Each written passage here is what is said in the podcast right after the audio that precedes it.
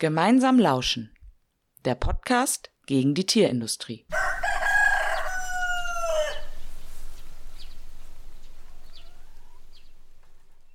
Hallo, ich bin Momo. Herzlich willkommen zur neunten Folge.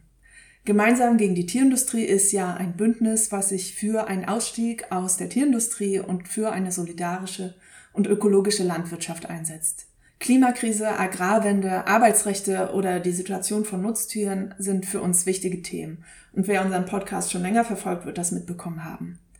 Innerhalb des Bündnisses setzen wir uns aber auch mit anderen Themen rund um Gerechtigkeit, Diskriminierung und Teilhabe auseinander, zum Beispiel mit Rassismus oder Kolonialismus. Wir wollen in Zukunft auch diesen Themen in unserem Podcast mehr Raum geben, denn wir würden euch gern einen Einblick geben, wie wir so im Bündnis arbeiten. Genau, wie arbeiten wir eigentlich so? Einmal im Monat gibt es ein Gesamtbündnistreffen, das manchmal online und manchmal live stattfindet. Darüber hinaus gibt es verschiedene Regionalgruppen, zum Beispiel in Niedersachsen, Hessen und Berlin-Brandenburg. Und es gibt Arbeitsgruppen, zum Beispiel die Mobilisierungs AG, die Presse AG oder die Landwirtschafts AG. In dieser Folge wird eine Gruppe zu Wort kommen, die bei uns im Bündnis noch relativ neu ist. Und das ist die antipatriarchale Gruppe. Die antipatriarchale Gruppe setzt sich bewusst mit patriarchalen Strukturen auseinander, die uns in unserer politischen Arbeit begleiten. Was ist überhaupt das Patriarchat und warum sollten wir uns damit auseinandersetzen? Die antipatriarchale Gruppe hat dazu in ihrem Selbstverständnis eine Definition festgehalten. In dieser Definition kommt der Begriff cis vor, den ich hier kurz erläutern möchte. Cis bedeutet in Abgrenzung zu trans, dass du dich mit dem Geschlecht identifizierst, das dir bei deiner Geburt zugeordnet wurde. Was ist also das Patriarchat? Das Patriarchat ist ein gesellschaftliches Konzept, das ein binäres Geschlechtersystem vorgibt. Also ein System, in dem es nur Cis-Frauen und Cis-Männer geben darf. Diesen werden ganz bestimmte Eigenschaften zugeschrieben. Cis-männliche Personen haben in diesem System mehr Macht, mehr Privilegien und mehr Ressourcen. Und das auf Kosten von allen Personen, die nicht cis-männlich sind. Also zum Beispiel Frauen, Transpersonen oder intergeschlechtliche Personen. Sexistisches und queerfeindliches Verhalten wird im Patriarchat belohnt. Und dabei sind Angst und Gewalt das Mittel zur Kontrolle. Die meisten Menschen ziehen also Nachteile aus dem Patriarchat weil es sie einengt oder weil sie Diskriminierung und Gewalt erfahren. Das Patriarchat wirkt überall, in der gesamten Gesellschaft und leider auch bei uns im Aktivismus. Wir finden, wenn wir es irgendwann mal in eine befreite Gesellschaft schaffen wollen, müssen wir uns aktiv mit dem Patriarchat auseinandersetzen. Für diese Folge haben zwei Mitglieder der antipatriarchalen Gruppe, Ray und Ben, ein Gespräch aufgenommen, in dem sie sich darüber austauschen, was antipatriarchale Arbeit für sie bedeutet. In diesem Gespräch reden sie zum Beispiel über patriarchale Verhaltensweisen, denen wir auf politischen Aktionen begegnen, darüber, auf was für Probleme Menschen stoßen, die während einer Sitzblockade ihre Menstruation bekommen und was Fleischkonsum mit unseren Vorstellungen von Männlichkeit zu tun hat. Im Gespräch verwenden Ray und Ben ein paar Begriffe, die vielleicht nicht allen geläufig sind und die ich hier kurz klären möchte. Der Begriff Flinter ist eine Abkürzung und umfasst alle Menschen, die sich als Frauen, Lesben, intergeschlechtlich, nicht-binär, trans- oder ageschlechtlich identifizieren und versucht somit alle Menschen zusammenzufassen, die sich nicht als cis-männlich identifizieren. BIPOC, manchmal auch BIPOC ausgesprochen, ist ebenfalls eine Abkürzung und steht für Black, Indigenous und People of Color und wird oft von Schwarzen, indigenen oder nicht weißen Menschen als Selbstbezeichnung verwendet. Wir möchten euch noch darauf hinweisen, dass wir in diesem Podcast über die Themen Sexismus, Rassismus und Tierausbeutung sprechen. Diese Themen können je nach persönlichen Erfahrungen starke Emotionen bei euch auslösen. Und dann, bevor es losgeht, noch ein kleiner Einschub. Vom 23. bis 27. September organisieren wir die Aktionstage gegen die Tierindustrie im Oldenburger Land. Das Oldenburger Land ist der Hotspot der deutschen Tierindustrie. Nirgendwo sonst in Deutschland gibt es so viel Tierhaltung. Mit einer Demo, mit Kleingruppenaktionen und mit einer Massenaktion wollen wir dort für den Ausstieg aus der Tierindustrie protestieren. Also kommt mit uns ins Oldenburger Land. Infos zu den Aktionstagen findet ihr in den Show Notes. Außerdem haben wir dort für euch weiterführende Literatur und Ressourcen zu dieser Folge zusammengestellt. Und jetzt viel Spaß bei Ray und Bens Gespräch über antipatriarchale Arbeit.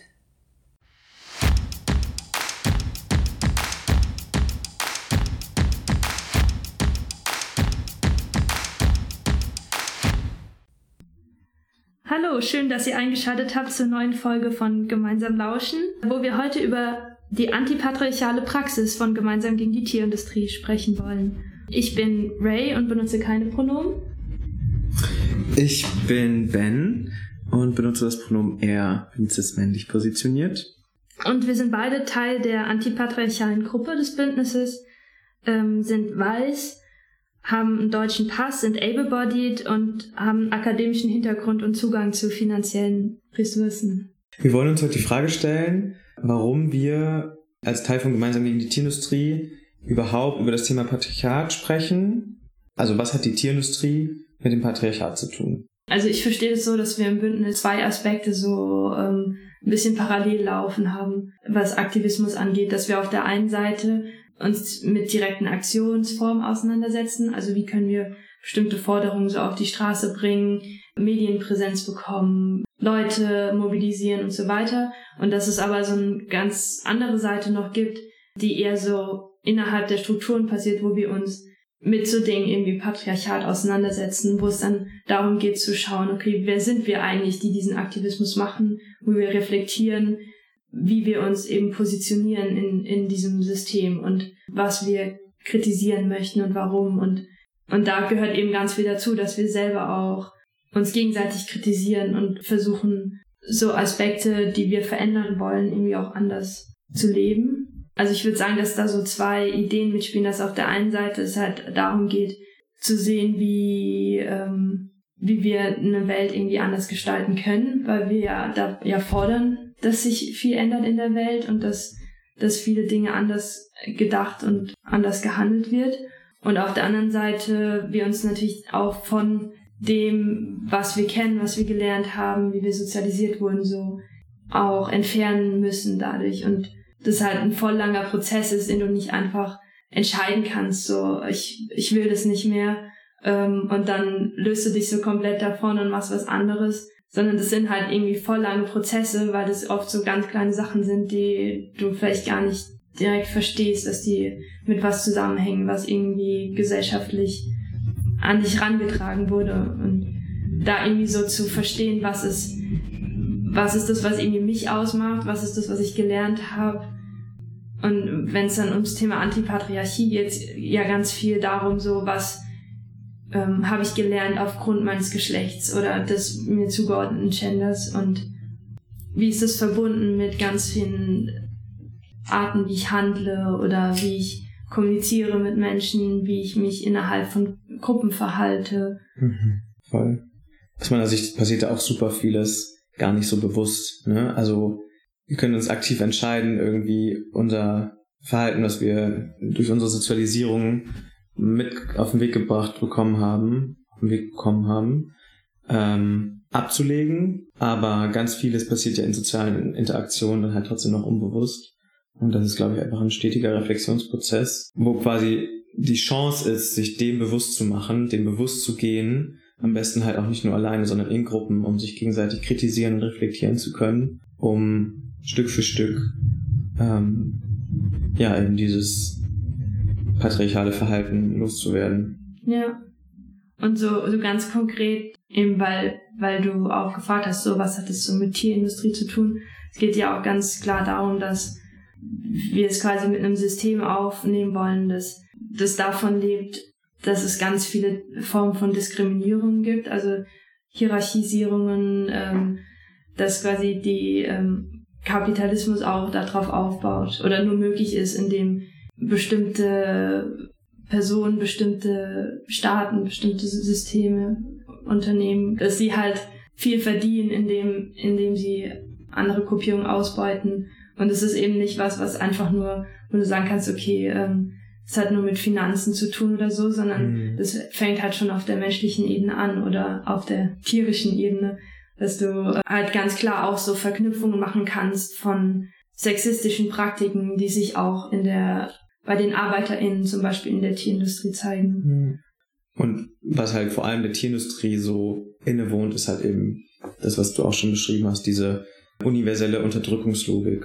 Ne? Eine mhm. Erzählung von Unterlegenheit und Überlegenheit, die es legitimiert, äh, bestimmte Menschengruppen oder Lebewesen auszubeuten. Sei es deren, deren Arbeit, deren Körper.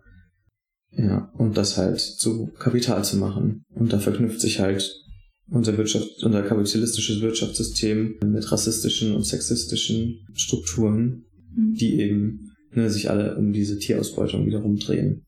Ja. Möchtest du was dazu sagen, warum dir persönlich wichtig ist, auch diese Arbeit zu machen im Bündnis? Total. Also ich glaube, wir können uns auf einen Kampf spezialisieren. Wir können sagen, ich möchte nur gegen Tierausbeutung aktiv sein oder ich möchte nur mich gegen Rassismus oder gegen Sexismus einsetzen. Was, glaube ich, auch total okay ist, wenn das Leute machen. Und gleichzeitig gibt es einfach so viele Überschneidungen zwischen diesen Themen, eben durch diese universelle Unterdrückungslogik, die da in allen Fällen reproduziert wird, dass ich einfach glaube, die Tierindustrie ist so ein Punkt, wo so viele verschiedene Ausbeutungsformen ähm, und Unterdrückungsformen zusammenkommen, dass es einfach voll Sinn macht, da anzusetzen, wenn ich, wenn ich mich gegen ein kapitalistisches System einsetzen will, wenn ich mich gegen Tierausbeutung einsetzen will, wenn ich mich gegen Rassismus und Sexismus einsetzen will. Und ich glaube, das ist es, was ich am Bündnis gemeinsam gegen die Tierindustrie so, ja, was mich da so gecatcht hat, einfach damit zu machen und nicht mich nur für Klimagerechtigkeit einzusetzen in einem klassischen ähm, Bündnis, was, was für Klimagerechtigkeit kämpft. Wo natürlich auch schon die Intersektionen mitgedacht werden, aber in dem Fall eben oft Tierausbeutung nicht mitgedacht wird, was mir persönlich einfach ein, ein Herzensthema ist, was glaube ich noch viel zu wenig diskutiert wird.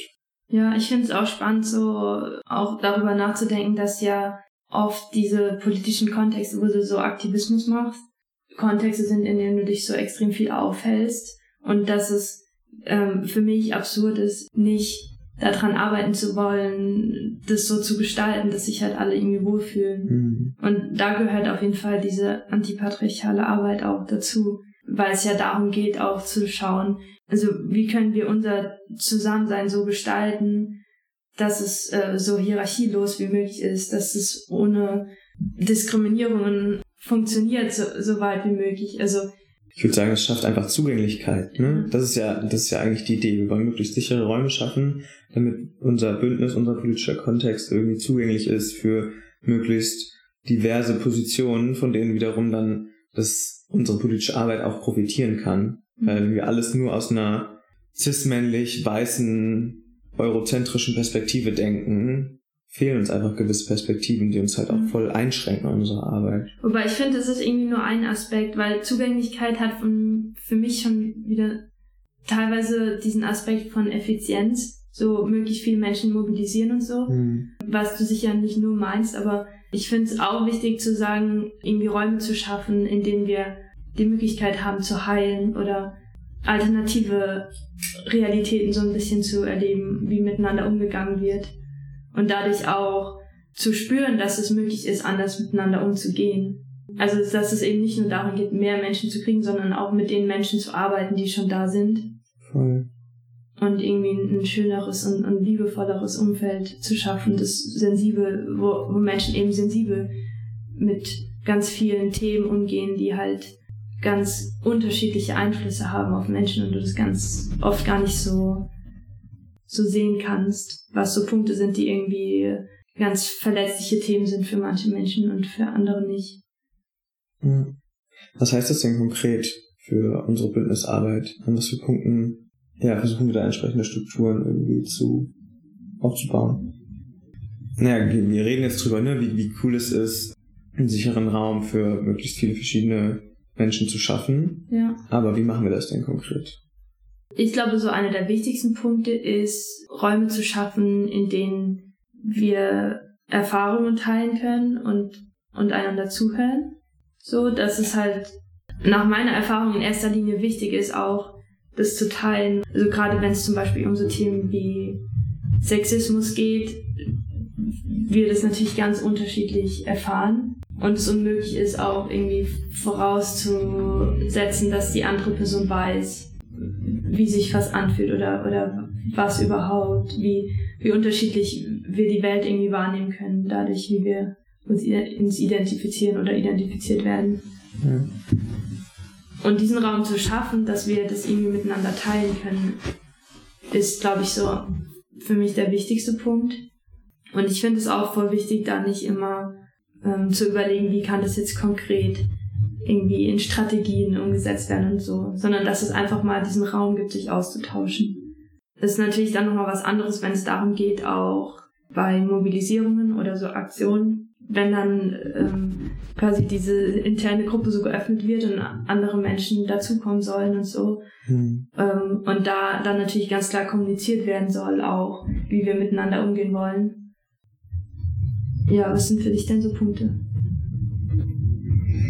Ich habe das jetzt mehr auf so einer ja, basic strukturellen Ebene betrachtet und genau, ich glaube, das, was du beschrieben hast, ist ja zum Beispiel was, was sich dann in so einem Flinter-Plenum oder sowas dann manifestieren könnte. Mhm. Also, ne, dass es einen Raum gibt, der dadurch sicher wird, dass halt keine Cis-Männer irgendwie Zugang dazu haben, wo halt dann Erfahrungen geteilt werden können. Genau, das ist zum Beispiel eine Struktur, die mir einfällt. Aber auch generell, glaube ich, in unserer Arbeitsweise, ne, wenn wir inhaltlich bestimmte Themen besprechen, die wir irgendwie für unsere, unsere Aktionstage in dem Fall vorbereiten, dass wir dann, wenn wir diskutieren, das nicht immer nur im Plenum machen, wo dann einfach auch durch dominantes Verhalten bestimmte Stimmen irgendwie zu kurz kommen oder Perspektiven zu kurz kommen. Wir dann zum Beispiel oft Kleingruppen machen. Also es ist ja so ein ganz basic Tool, ne, wo du dann in Kleingruppen dich vielleicht freier und sicherer fühlst, ja. ähm, auch deine Perspektive auf, zu dem Thema irgendwie zu teilen und dann später von dir selbst oder sogar von anderen dann in der großen Runde vorgestellt werden kann. Und es auch da dann zum Beispiel nochmal ein Flinter-only oder Whitebook-only Raum gibt, je nachdem, was für Themen wir auch besprechen. Und ich glaube, was halt auch ganz, also nicht so eine klare, greifbare Struktur ist, aber was ich auch halt super wertvoll erlebe, ist, dass wir irgendwie manchmal so unausgesprochen, aber natürlich schon auch mit einem Anspruch, der sich ja zum Beispiel in Awareness, Selbstverständnis abbildet, dass wir versuchen, eine Kultur zu schaffen, wo Menschen sich gegenseitig dazu ermutigen, auch Dominanzverhalten, patriarchales Verhalten anzusprechen, auf eine Art und Weise, wo es im besten Falle so läuft, dass irgendwie Menschen es nicht persönlich nehmen, wenn sie kritisiert werden, sondern die darüber liegende strukturelle Ebene irgendwie sichtbar gemacht wird, so dass wir sagen, uns darauf besinnen können, hey, wir arbeiten sozusagen an was Größerem in Richtung zu einer befreiten Gesellschaft, wo diese Selbstkritik einfach ein, ein Schritt auf diesem Weg ist. Mhm. Was ja voraussetzt, dass quasi alle beteiligten Menschen eigentlich das Bestreben haben, sich in die Richtung auch zu verändern und von bestimmt erlernten Verhaltensweisen sich irgendwie zu lösen. Und dafür haben wir ja dann auch ein entsprechendes Selbstverständnis geschrieben. Genau, was uns ja auch wichtig ist, dass wir das nach außen auf unserer Website kommunizieren. Ja. Also die antipatriarchale Gruppe im Bündnis ist ja offen für alle Menschen, um daran teilzunehmen. Und es wird halt gesagt, dass es so vor allen Dingen für Cis-Männer sein sollen und sich eben auseinanderzusetzen mit patriarchalen Strukturen oder so Verhaltensweisen. Mir war es halt irgendwie voll wichtig, als, als Flinter-Person auch irgendwie dazu zu kommen, um was beisteuern zu können und irgendwie dieses Gespräch auch mitführen zu können, weil ich es immer voll wichtig finde, so diese Gruppen zu haben, die auch irgendwie diese safer Spaces sind, in denen du dich austauschen kannst, so wie so ein Flinter Space oder so und gleichzeitig das auch voll wichtig finde, diese Räume zu schaffen, in denen du in den Austausch treten kannst und voneinander lernen kannst.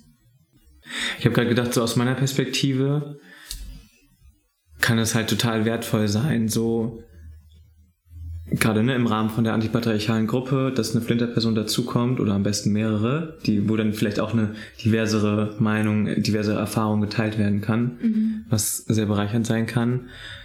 Was es natürlich leicht macht für, für mich in dem Fall oder hoffentlich auch andere Cis-Männer oder vielleicht auch andere Cis-Männer.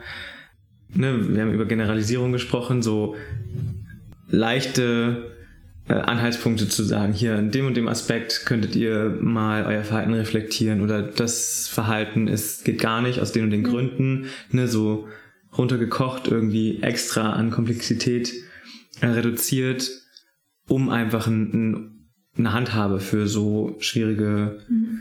gesellschaftspolitische äh, und strukturelle Themen zu kriegen. damit es sich anfühlt, wie wir können auch wirklich an was arbeiten. Und das ist ja oft auch genau, ne, wo sich dann wieder patriarchale Strukturen einschleichen, mhm. ähm, wenn wir nur so lösungsorientiert da rangehen und sagen, hier so das und das und das, anstatt uns einfach auch mal zu erlauben, das anzuerkennen, ja, es ist scheiße, kriegen das nicht von heute auf morgen raus. Und da ist Schmerz, da ist Verletzung, da sind ganz viele Emotionen, die damit einhergehen. Mhm. Und das auszuhalten, ohne in so ein, einerseits in so einen Tatendrang zu verfallen oder in so eine Melancholie und Ohnmachtsgefühl und ja, wir können ja gar nichts machen.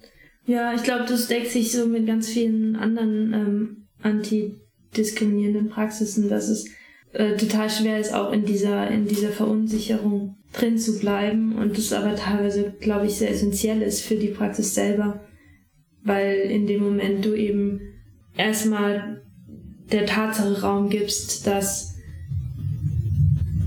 ähm, das, was nicht so einfach ist, wie du es vielleicht gelernt hast, oder dass, ähm, dass du eben nicht so ein, so ein ähm, Schema einfach nutzen kannst, was dir an die Hand gegeben wurde, sondern du wirklich auch in jedem Fall einzeln äh, dir überlegen musst, wie du, wie du mit Personen umgehst und so.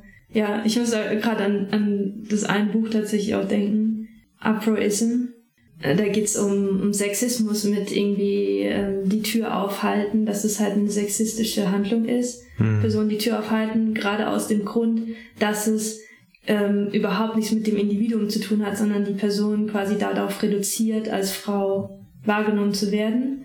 Und das bedeutet ja nicht, dass äh, keine Frau der Welt sich gerne mal die Tür aufgelassen halten also dass nicht die Tür aufgehalten werden darf, so, sondern dass ähm, oder anders gesagt, dass das deswegen auch so schwierig ist oder auch so viel Ablehnung stößt bei cis-männlichen Personen, die das irgendwie jahrelang so praktiziert haben, weil das bedeutet, dass ähm, Dinge komplexer sind und dass du nicht einfach dieses Schema mhm. abspulen kannst, so, ah, ich sehe eine Frau, ich halte die Tür auf, sondern du musst dich, ja, sondern du musst dich mit der Person auseinandersetzen und musst auch riskieren, was falsch zu machen und, und damit dann irgendwie umzugehen und es dann nicht auf äh, die Person dafür verantwortlich zu machen.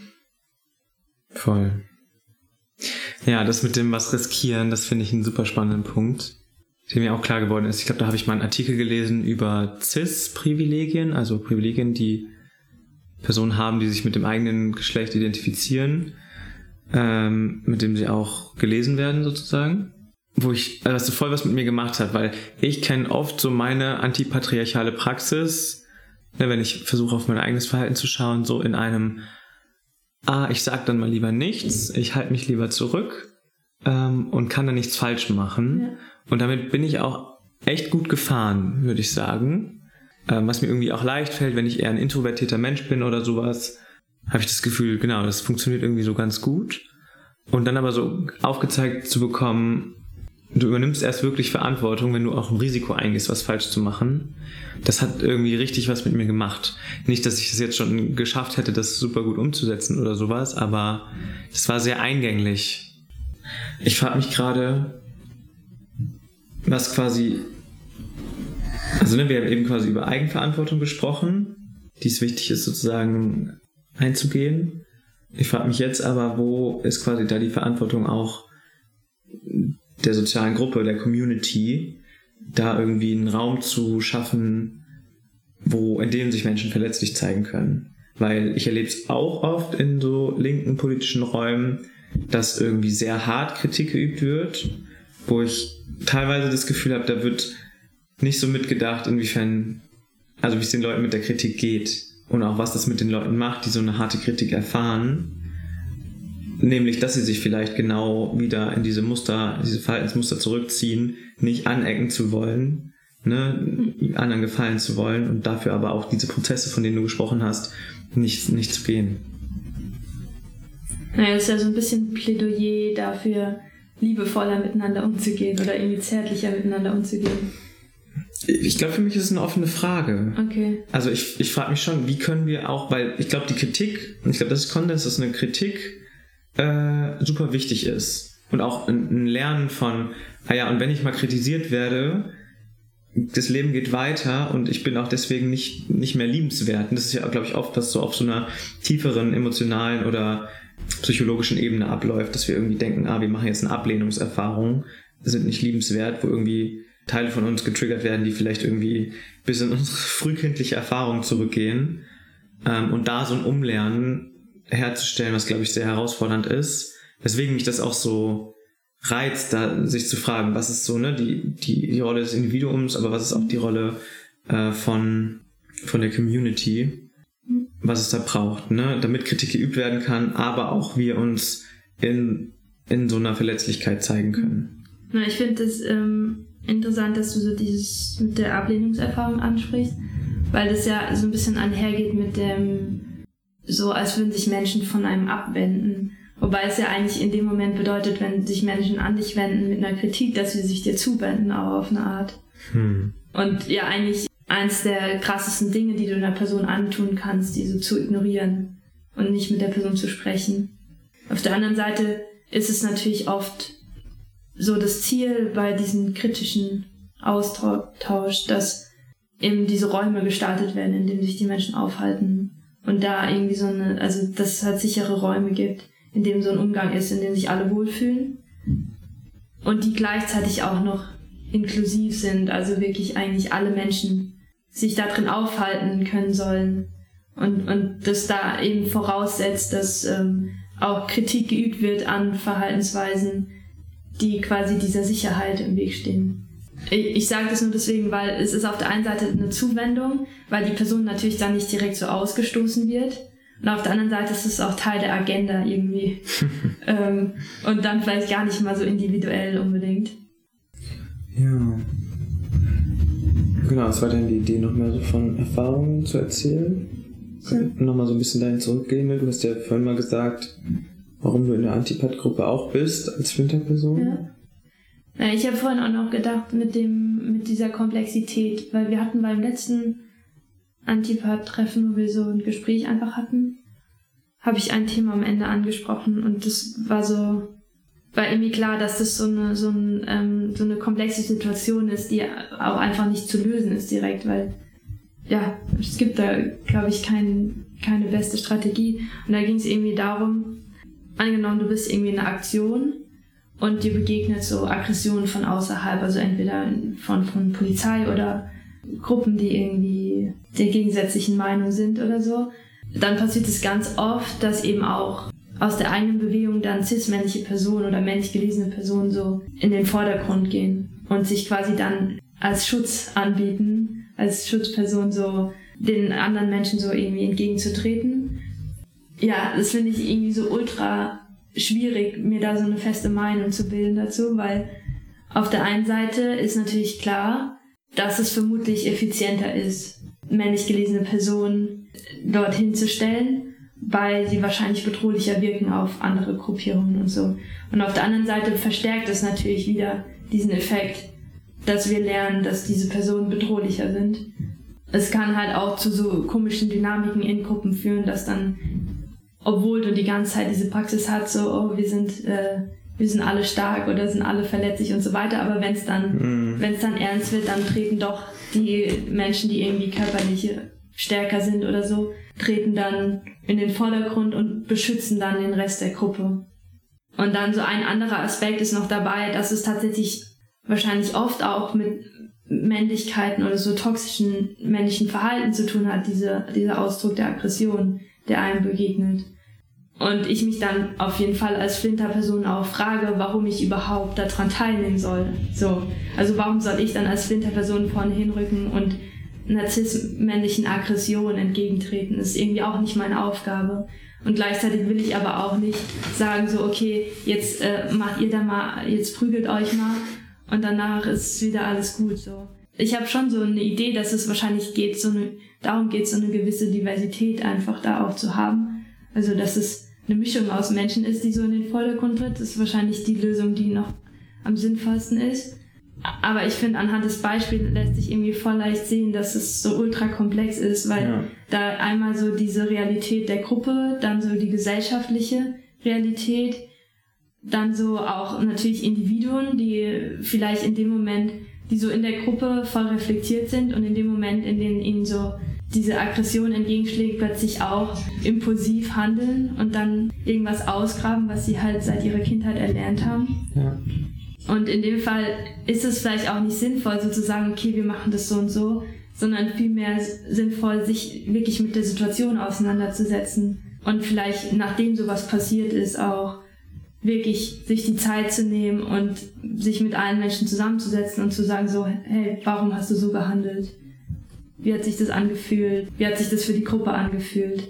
Dadurch irgendwie über lange Zeit zu schaffen, dass sowas zumindest nicht unreflektiert passiert.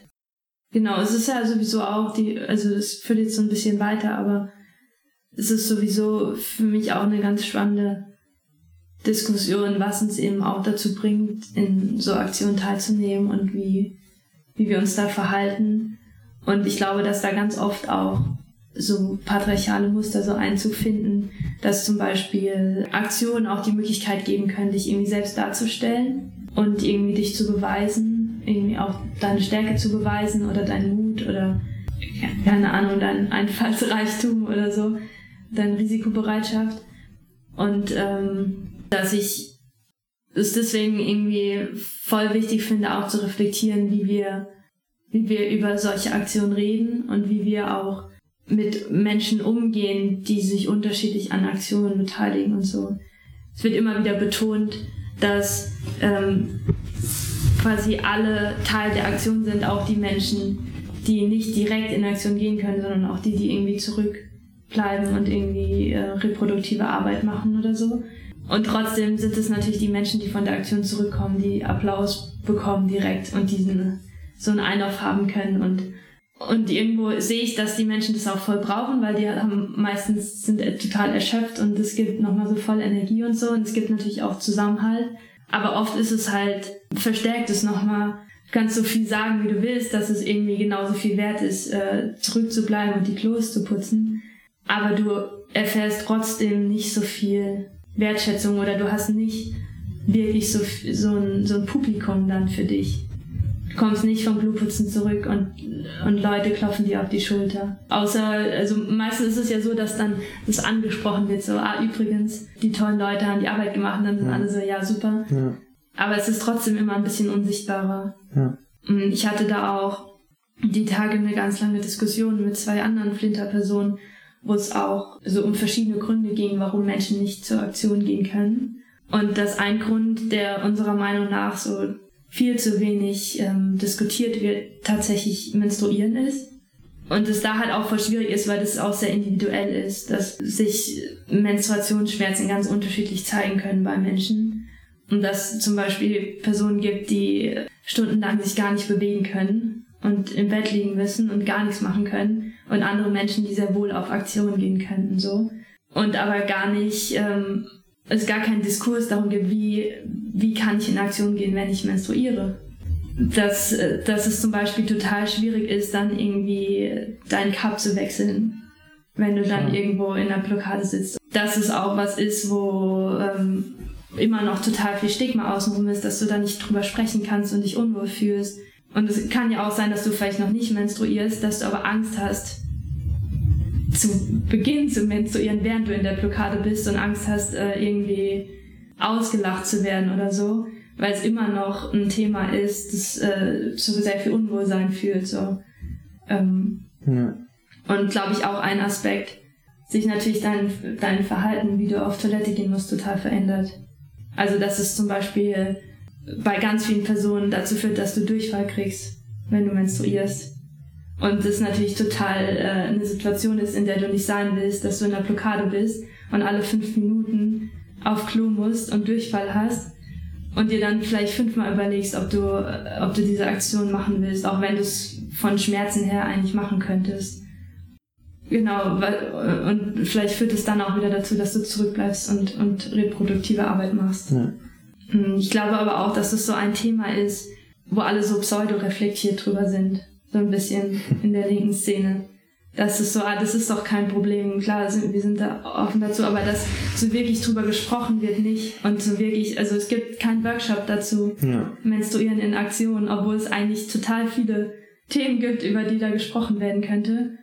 Und es total wichtig ist auch, eben Menschen, die nicht menstruieren, da ein, ähm, die Möglichkeit zu geben, das auch zu verstehen, was da alles mitspielen kann und auch zum Beispiel die Sunnis darauf vorzubereiten. Ich weiß nicht, ob die darauf vorbereitet sind. Oder gerade, also weil du ja auch oft so an so körperliche Grenzen kommen musst in so Aktionen. Also weil es hat ja nichts mit deiner grundsätzlichen Fitness oder so zu tun, das kann ja ganz plötzlich kommen. Ja, total wichtig, dass wir darüber sprechen. Mhm. Finde ich richtig cool, dass du das ansprichst. Ich habe auch gedacht, ist echt so, ne? Ich habe auch noch auf keinem Klimacamp, kein Aktionscamp ja, gehört, dass das ein Ding ist. Ne? Und mir dementsprechend auch noch nie richtig Gedanken darüber gemacht dass das so ein Hemmnis sein kann, in Aktion zu gehen, überhaupt an der Teilhabe von politischem Aktivismus, ne, in dem ja eben dieses in der Blockade sitzen, stundenlang ausharren, irgendwie physische Gewalt ähm, zu erfahren, ja voll aufgewertet wird im Gegensatz zu anderen Formen von Aktivsein oder Beitragen, wie du schon gesagt hast, reproduktive Arbeiten etc. Was einfach voll das Problem darstellt und auch ein strukturelle, also es hindert ja Menschen an der Teilhabe und an Anerkennung und baut dadurch Hierarchien, die dann in diesen Strukturen weiter bestärkt werden. Ja, und ich denke, es gibt halt da so, so zwei Wege. Es geht ja dann nicht darum zu sagen, okay, wir schaffen jetzt ein Umfeld, in dem dann irgendwie alle in Aktion gehen können, immer. Weil es auch ein bisschen utopisch ist. Also es ist immer begrenzt, was so die Rahmenbedingungen der Aktion sind. Und es muss auch okay sein, dass halt Menschen einfach nicht in Aktion gehen können. Nur so, was ist die Alternative dann und wie, äh, wie reden wir darüber und welchen, welchen Wert geben wir den unterschiedlichen ja. Aktivitäten, die Menschen irgendwie annehmen können. Ja, genau, ich merke gerade, ich kann mir gar nicht so. Also für mich ist das Thema gerade noch zu groß, als dass ich mir vorstellen könnte, ah ja, so und so könnte es laufen und dann wäre alles gut. Und gleichzeitig spüre ich, dass es super wertvoll ist, darüber zu reden und auch darüber im Gespräch zu bleiben, das anzustoßen, mhm. dass mehr Menschen sich irgendwie damit auseinandersetzen. Auch vielleicht eben die Menschen, die nicht eh schon die ganze Zeit damit zu kämpfen haben, sich super viele Gedanken machen müssen, die sich halt, also ne, das sind alles Gedanken, die dann vielleicht äh, menstruierenden Personen in einem Aktionskontext auf einem Camp durch den Kopf gehen, Kapazitäten einnehmen, während ich da sitze und ne, mir diese Gedanken nicht machen muss und viel mehr Kapazitäten frei habe, so. Mhm. Was einfach, ja, in sich auch schon ungerecht ist. Ich würde gerne noch äh, mit dir darüber sprechen, wie sich Intersektionalität besser greifen lässt. Genau, weil ich glaube, es ist ein Konzept, das irgendwie relativ schwierig zu begreifen ist. Viele Menschen verstehen darunter, glaube ich, so ein, dass zum Beispiel eine einzelne Person auf einer individuellen Ebene irgendwie gleichzeitig von mehreren Diskriminierungs- Form betroffen ist, also zum Beispiel eine Frau, die schwarz ist, von Sexismus und Rassismus ähm, betroffen ist und das quasi diese Intersektionalität dahinter mehr ist als nur von der einen oder von der anderen Diskriminierungsform addiert betroffen zu sein, sondern dass sich da eine ganz neue Position quasi und Betroffenheit daraus ergibt. Und der Begriff wird aber eben auch in einem politischen Kontext verwendet, um aufzuzeigen, dass verschiedene Unterdrückungsformen ja nach einer ähnlichen Logik funktionieren und da deswegen oft zusammenhängen oder sich einfach in bestimmten gesellschaftlichen Bereichen ineinander verkettet ausdrücken oder Realität werden.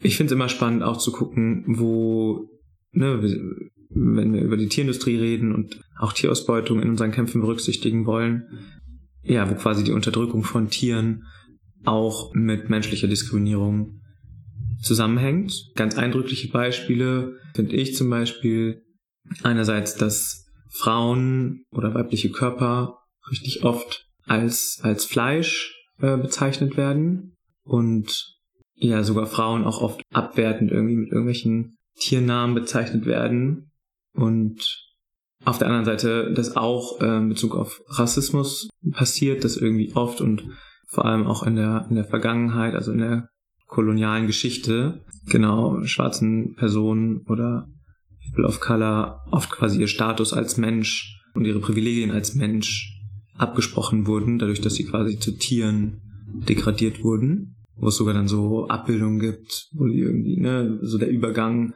vom, von einem Affen zu einem äh, zu einer schwarzen Person irgendwie so aufgezeigt wird, in Abgrenzung zu weißen Menschen. Genau, und, und was anderes, was auch dann wirklich mit dem Konsum von Fleisch einhergeht, ist zum Beispiel diese Männli Männlichkeitsanforderungen, die sich dann quasi auch in einem Spektrum von Patriarchat bewegt, dass ein starker Mann irgendwie viel Fleisch essen muss, um stark zu sein, um genug Nährstoffe zu sich zu nehmen, genug Proteine und damit aber eben auch einerseits seine Überlegenheit über die Tiere, die er isst, ausdrückt und andererseits im Umkehrschluss dafür abgewertet werden kann, wenn er eben nicht so viel Fleisch isst oder sagt, hallo, ich bin jetzt hier äh, ein vegan lebender Mann, ne? Also kann ich trotzdem noch diesen Männlichkeitsanforderungen gerecht werden, die mein Umfeld oder die Gesellschaft an mich stellt. Ja, ich finde, das zeigt halt vor allen Dingen auch, dass sowas wie Männlichkeit ein Konstrukt ist, das aus ganz vielen Elementen irgendwie zusammengebaut wird oder erwächst. Also dass du ja quasi, wenn du aufwächst und dem männlichen Geschlecht zugeordnet wirst, dass du dann ganz viele Eigenschaften eigentlich gezeigt bekommst, die das, die du dann verkörpern sollst, um so wahrgenommen zu werden und dass das dir natürlich dann auch so als Richtlinie so ein bisschen hilft, dass du dann weißt, okay, ähm, ich esse das, ich ziehe mich so an, ich verhalte mich so, ich rede so. Also um dich halt mit deiner Männlichkeit auseinanderzusetzen, musst du dich mit jedem einzelnen Aspekt auseinandersetzen und halt ähm, das Risiko eingehen, vielleicht deine eigene Männlichkeit, die dir ja auch, also es geht ja nicht darum, das abzusprechen, aber dass du halt für dich selber rausfinden kannst, wie du die definieren möchtest und nicht darüber äh, irgendwie deine Sicherheit brauchst, dass du das an den Sachen festmachen kannst, die dir irgendwie so gegeben wurden, mitgegeben wurden. Aber ich erlebe das auch voll oft, dass das halt gerade cis-männliche Personen als krasse Bedrohung wahrnehmen, irgendwie damit konfrontiert zu werden, vielleicht kein Fleisch oder keine tierischen Produkte konsumieren zu dürfen. Erstens laufe ich nicht rum und verbiete Menschen, das zu essen. Und auf der anderen Seite finde ich das unglaublich krass, dass eigentlich so eine Kritik an einem Konsumverhalten dazu führt, dass sich Menschen ganz krass in ihrer Identität angegriffen fühlen und, und zeigt auch nochmal deutlich, wie schwierig diese Arbeit auch ist, Menschen dazu zu bringen, ihr, ihr Konsumverhalten zu ändern, weil es eben nicht nur darum geht, so ein, eine Kaufsentscheidung im Supermarkt, sondern wirklich, dass es von dir verlangt, dich damit auseinanderzusetzen, wer du bist. Und mhm. dass es halt voll die krasse Herausforderung ist, vor allen Dingen, wenn du das in deinem Leben sehr wenig gemacht hast oder machen musstest. Ja, voll. Und ich würde sogar sagen, dass das nicht nur Lebensbereiche betrifft, die so auf den eigenen Lebensstil hinführen, sondern auch generell an eine empathische Grundhaltung, die ja auch oft ein Motivationsantrieb ähm, für politischen Aktivismus sein kann. Ne? Also sich überhaupt für soziale Gerechtigkeit oder gegen die Klimakrise zu engagieren, aus einer Empathie heraus für Menschen und andere Lebewesen oder eine Liebe zu diesem Planeten wo das ja auch greift, ne? Also da ist ja auch genau das Ding, ne? Wenn du dich empathisch zeigst und Mitgefühl zeigst, das ja auch oft dann abgewertet werden kann als, ah ja, was, was soll das denn? Also, ne, ich muss auch ein harter, starker Mann sein und hier nicht anfangen zu weinen, wenn, keine Ahnung, ich eine Tierdoku gucke, wo es Tieren schlecht geht oder so. Ja, und das, deswegen ist es, glaube ich, auch gesamtgesellschaftlich schneller akzeptiert, wenn Flinterpersonen sich irgendwie für, für eine vegane Lebensweise oder so entscheiden, dass es viel weniger auch kritisiert wird oder so ähm, viel leichter verstanden wird, vielleicht sogar. Ja. Das, äh, aber ich, also ich habe das auch selber erlebt, dass ganz oft ähm, das dann auch in so einen Zusammenhang gestellt wird, dass dann vegane Produkte als feminin dargestellt werden, was total absurd ist. Das ist ein spannendes Stichwort ähm, weil ich tatsächlich schon mal mit, mit Menschen gesprochen habe, als wir irgendwie über ja, Soja gesprochen haben, hat dann eine Person gesagt, oh, da musst du aber aufpassen, da sollst du nicht so viel von essen, weil da ja so pflanzliche Östrogene, also so quasi ja. pflanzliche Version von einem äh, Hormon drin ist, was ja oft mit Menschen, die XY, ne, XX-Chromosomen haben, assoziiert wird ja. oder da verstärkt ausgeschüttet wird. Super spannend, weil diese, weil einfach wissenschaftliche Studien zeigen, dass das gar nicht so wirkt wie, wie ein menschliches Östrogen. Wohingegen aber in Kuhmilch zum Beispiel super viel tatsächliches Östrogen drin ist, was tatsächlich mhm. hormonelle ähm, Veränderungen in deinem menschlichen Organismus hervorruft, was aber ja so gar nicht, ne, wo dir kein Mensch sagen würde, so, du trinkst Milch, äh, pass mal auf, dass du dadurch nicht zu weiblich wirst oder so. Ja. Nico Rittenau hat da auch drüber geschrieben, in Vegan Klischee AD. tatsächlich ein ganzes Kapitel über Soja und Mhm. diese, dieses Klischee Soja, ähm, Verweiblichung, so, also auf einer ganz wissenschaftlichen Ebene nimmt Ja. das so auseinander. Also das ist so ein typisches Argument auch, das einem begegnet, wenn Menschen merken, dass du halt vegan bist. Und, und ganz viele dieser, dieser Vorurteile hängen ganz stark mit so anderen, also so intersektionalen Themen zusammen. Also, dass dir, wenn du für Veganismus, eine vegane Lebensweise kämpfst, eigentlich dich mit Männlichkeiten auskennen musst, erscheint ja erstmal irgendwie absurd, aber du merkst halt so, die Vorurteile, die dir entgegenschlagen, haben ganz viel damit zu tun. Weil Vorurteile ja auch oft immer was sind, die das so sehr ähm, emotional aufgeladen ist. Und emotional sind die Dinge, die, die irgendwie nahe sind, Mhm. die mit deiner Identität zu tun haben. Und es ist halt auch sehr schade, dass dadurch gerade auch männlich gelesene Personen oft einen größeren Einfluss drauf haben können, wie Menschen so ihre Position zum Veganismus gerade ändern, weil du dann quasi zum Beispiel vorleben kannst, so, oh, ich, äh, guck mal, ich wirke männlich oder so und ich bin vegan und es macht keinen Unterschied und so und ich kann es halt nur sagen und, und kann dann nicht so den gleichen Einfluss haben, also so, so was, was nicht auf einer rationalen Ebene passiert, sondern eher so auf einer emotionalen. Das erklärt vielleicht auch, warum gerade in der veganen Bewegung auch oft äh, männliche Personen so große repräsentative Rollen einnehmen. Also einmal weiße Personen, aber auch sehr viele männliche Personen, die so die Superstars sind der veganen Szene. Mhm. Aber das ist doch gerade aus einer antipatriarchalen Perspektive genau die spannende Frage, ne? Weil eben hat es sich für mich kurz so angehört, als wäre es erstrebenswert, mich als Cis-Mann, wenn ich mich vegan ernähre, das mich quasi in so eine repräsentative Rolle zu begeben und auch dann viel ins Fitnessstudio zu gehen, um zu zeigen, hey, ich ne, kann trotzdem Männlichkeitsanforderungen erfüllen, einen Mhm. tollen Körper haben, aber auch vegan leben. Und das hilft dann vielleicht der veganen Szene oder sowas, aber Mhm. wie gesagt, aus einer antipatriarchalen Perspektive ist das ja wahrscheinlich auch problematisch, eben diese Männlichkeitsanforderungen bewusst zu reproduzieren, sozusagen ne, auf, auf Kosten vielleicht einer eines Queer-Feminismus dann die vegane Szene zu stärken. Ja. Ja, ist schwierig. Ich, wahrscheinlich muss irgendwie beides halt gleichzeitig angegangen werden. So, dass auf der einen Seite es voll wichtig ist, dass Veganismus auch eine Repräsentation über, durch cis-männliche Personen erfährt und gleichzeitig daran gearbeitet werden kann, was Ausdrücke von Männlichkeit sind. Aber dass es halt so zwei unterschiedliche Prozesse vielleicht auch sind, die sich dann gegenseitig informieren, aber auch irgendwie gleichzeitig angegangen werden müssen. Und vielleicht gibt es sowieso schon die Leute, die die eine Rolle und die, die andere Rolle einnehmen.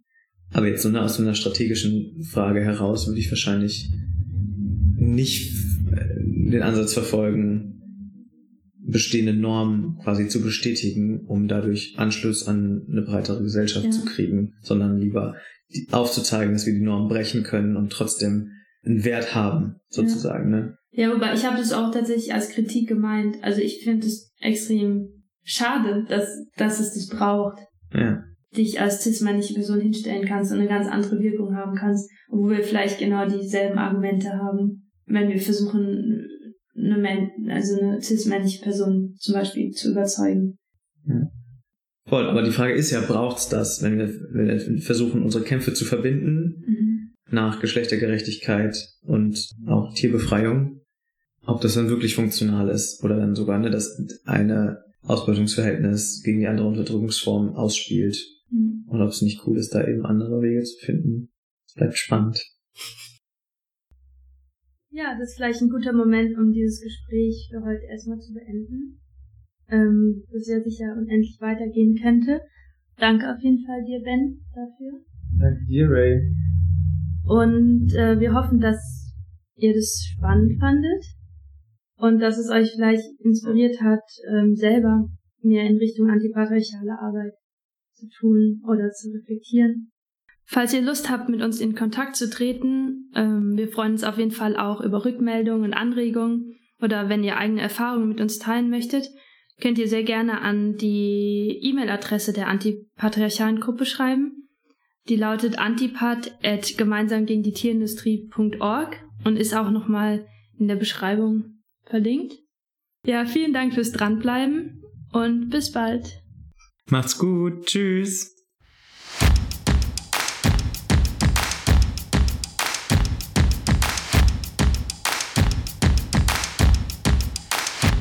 Gemeinsam lauschen. Der Podcast gegen die Tierindustrie.